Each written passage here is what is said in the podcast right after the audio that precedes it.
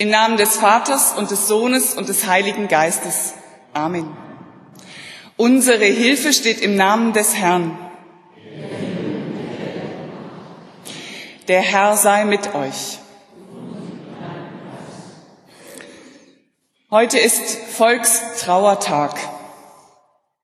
Kampf, Verfolgung, Ermordung, Vertreibung haben in Deutschland und Europa Millionen von Menschen vor 70 und 100 Jahren das Leben gekostet. Zahlen, die ohne Gesicht bleiben, es sei denn, man hat Verwandte, die im Krieg waren und vom Krieg erzählen können. Vor zwei Wochen haben wir mit 100 jungen Menschen das Schicksal eines Weltkriegssoldaten kennengelernt. Der 20-jährige Dominik Riechert hat den Ersten Weltkrieg überlebt und nach dem Krieg seine Erlebnisse aufgezeichnet. Unter Anleitung von Uwe Appold, der unter anderem dieses Bild vor Douaumont gemalt hat, was bei uns schon seit einigen Wochen steht, haben die jungen Leute ihre Eindrücke ausgedrückt das heißt, dieses Bild hat jetzt Nachwuchsbilder bekommen. Sie haben gemalt und die Bilder, die entstanden sind, sind jetzt zum großen Teil hier und Sie sehen sie vor sich. Lasst uns beten mit Worten des 50. Psalms. Gott der Herr, der Mächtige, redet. Er ruft die Welt vom Aufgang der Sonne bis zu ihrem Niedergang. Aus Zion bricht an der schöne Glanz Gottes, unser Gott kommt und schweigt nicht. Fressendes Feuer geht vor ihm her und um ihn her ein mächtiges Wetter. Er ruft Himmel und Erde zu, dass er sein Volk richten wolle. Die Himmel werden seine Gerechtigkeit verkünden, denn er, Gott, ist Richter. Lasst uns beten. Gott, Herr der Welt, die Erinnerung an vergangene Kriege macht uns traurig, weil wir wissen, es ist nicht vorbei. Vergib uns unsere Schuld und schenk uns und der ganzen Welt Frieden. Das bitten wir im Vertrauen auf den Heiligen Geist, der uns bei dir und dem Sohn vertritt. Amen.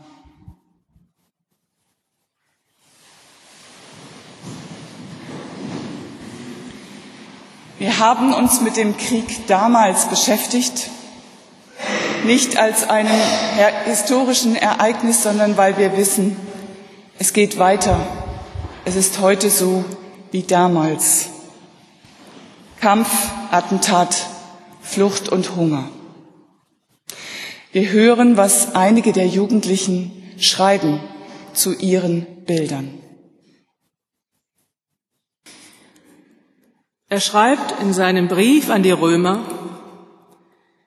denn ich bin überzeugt, dass dieser Zeit Leiden nicht ins Gewicht fallen gegenüber der Herrlichkeit, die an uns offenbart werden soll. Denn das ängstliche Harren der Kreatur wartet darauf, dass die Kinder Gottes offenbar werden. Die Schöpfung ist ja unterworfen der Vergänglichkeit, ohne ihren Willen, sondern durch den, der sie unterworfen hat. Doch auf Hoffnung. Denn auch die Schöpfung wird frei werden von der Knechtschaft der Vergänglichkeit zu der herrlichen Freiheit der Kinder Gottes. Denn wir wissen, dass die ganze Schöpfung bis zu diesem Augenblick seufzt und in Wehen liegt. Nicht allein aber sie, sondern auch wir selbst, die wir den Geist als Erstlingsgabe haben, seufzen in uns selbst und sehnen uns nach der Kindschaft, der Erlösung unseres Leibes. Das Evangelium steht bei Johannes im 16. Kapitel.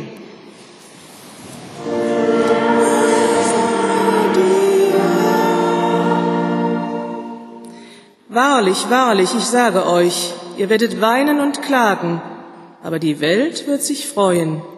Ihr werdet traurig sein, doch eure Traurigkeit soll zur Freude werden.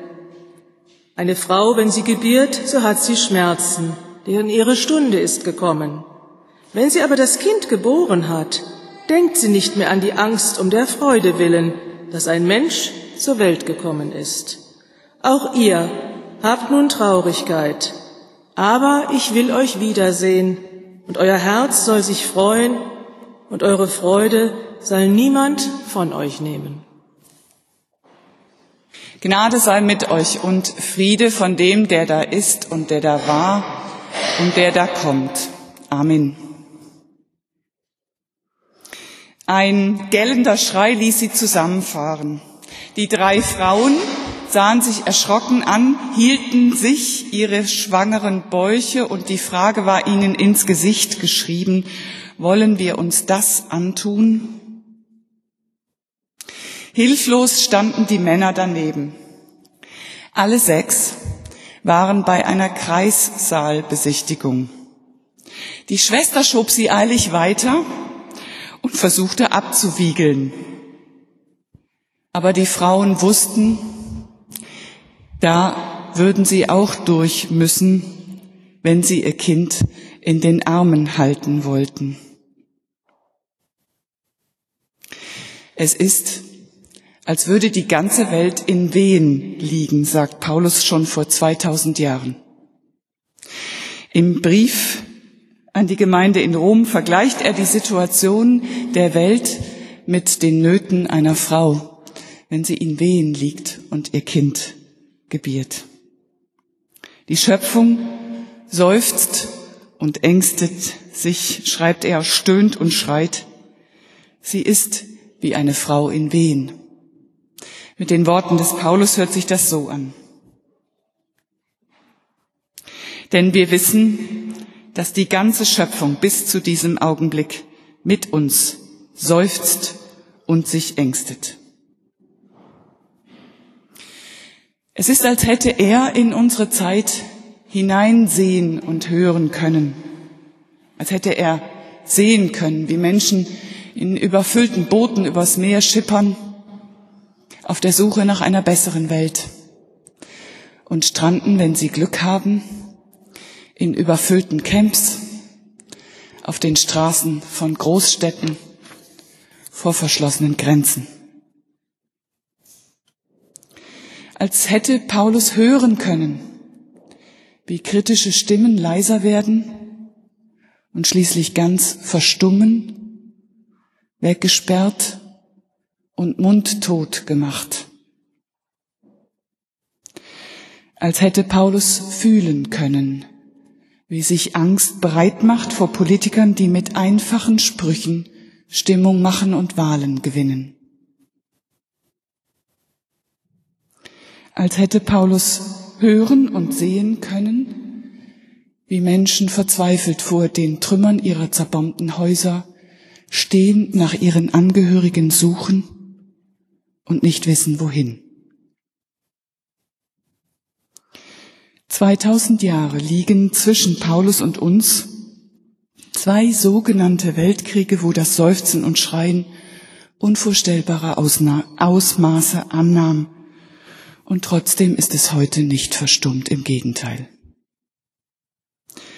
Die Welt liegt in Wehen, es stöhnt und seufzt und ächzt lauter als je zuvor. Selbst das Wetter schlägt Alarm. Entweder es regnet sintflutartig oder es regnet überhaupt nicht. Und es gibt tatsächlich Leute, die den Klimawandel für ein Märchen halten. Die Welt liegt in Wehen und wie Männer, die hilflos am Bett der Gebärenden stehen und denen nichts weiter übrig bleibt, als zu sagen, weiter, weiter, weiter, stehen wir gleichsam hilflos daneben und hoffen, ja, auf was eigentlich? Paulus schreibt,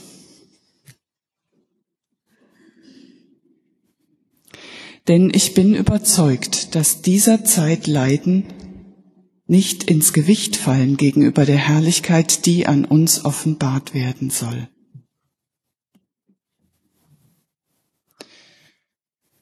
Paulus ist guter Hoffnung.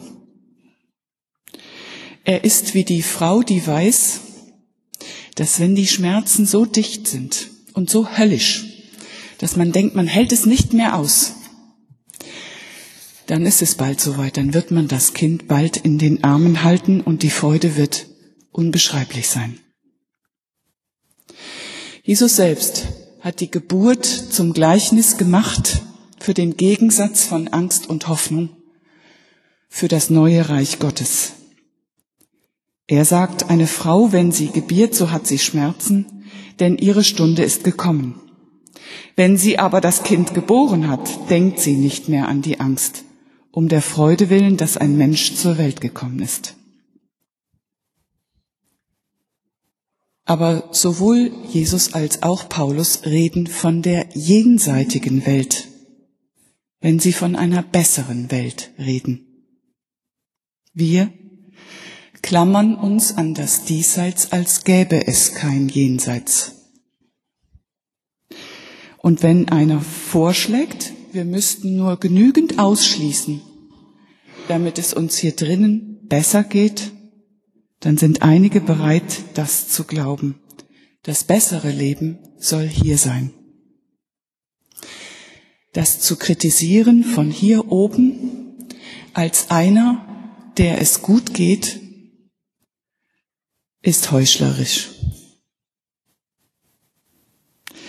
Aber ich habe beeindruckt gelesen, was Christen sagen, die mitten drin stecken im Stöhnen und Seufzen. Das Theologenpaar Kassab aus Beirut, Libanon, direkt in der Nachbarschaft zu Syrien, ist zu einer Tagung hier in Deutschland gewesen und sagt auf die Frage, was bedeutet der Krieg für ihren Glauben und ihr Leben als Christen im Libanon und in Syrien? Die Antwort beginnt mit Christus, sagt Josef Kasab. In Christus ist unsere Geschichte eine Geschichte aus Leiden und Auferstehung. Der Krieg ist Teil des irdischen Leidenswegs. Aber zur gleichen Zeit ist da der Trost der Auferstehung. Im Arabischen gibt es zwei Arten von Hoffnung. Die eine Art bezieht sich auf das Hier und Jetzt und hofft, dass es eine Lösung gibt für hier. Die andere Art spricht von einer Hoffnung auf das Jenseits. Jenseits dessen, was wir vor Augen haben, gibt es eine bessere Welt. Und das entspricht der christlichen Hoffnung. Wir erwarten die Auferstehung. Das Leiden ist nicht der letzte Teil der Geschichte. Und dann sagt Josef Kasser etwas Gewagtes. Etwas, was man nur sagen kann, wenn man in seinen Schuhen steckt. Das spirituelle Leben ist jetzt besser.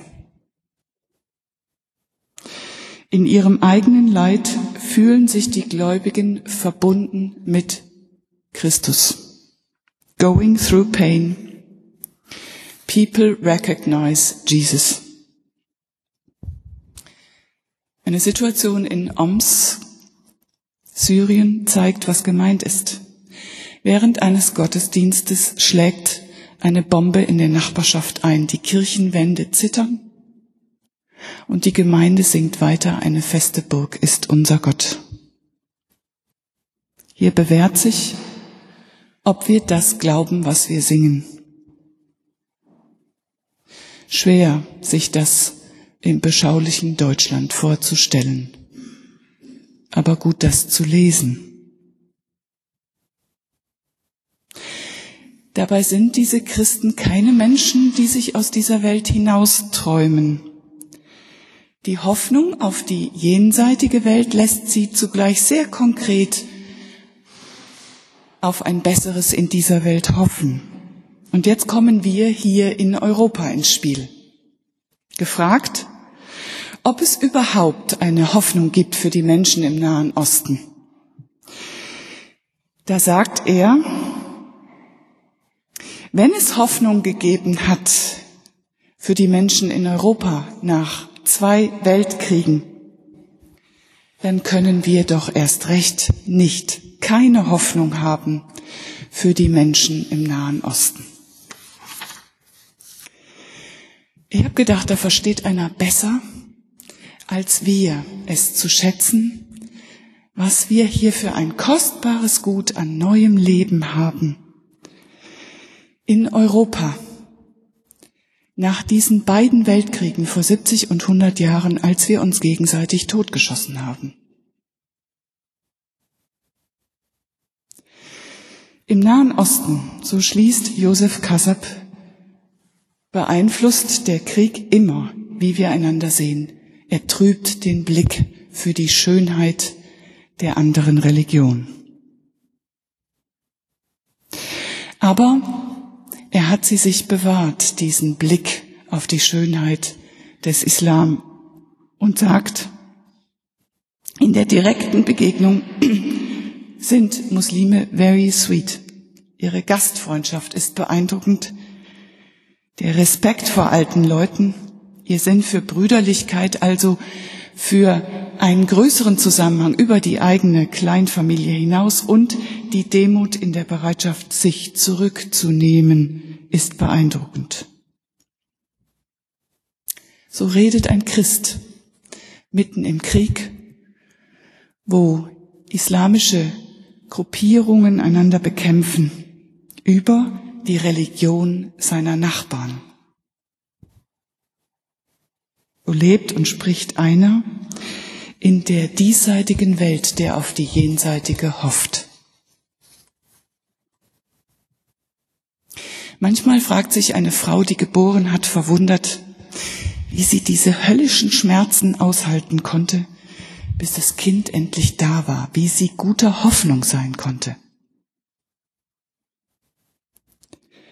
Hier, so denke ich, bei den Christen in Syrien, deren Stimme dieses Theologen-Ehepaar ist, muss tatsächlich ein besonderer Geist wirken, von dem wir hier keine Ahnung haben,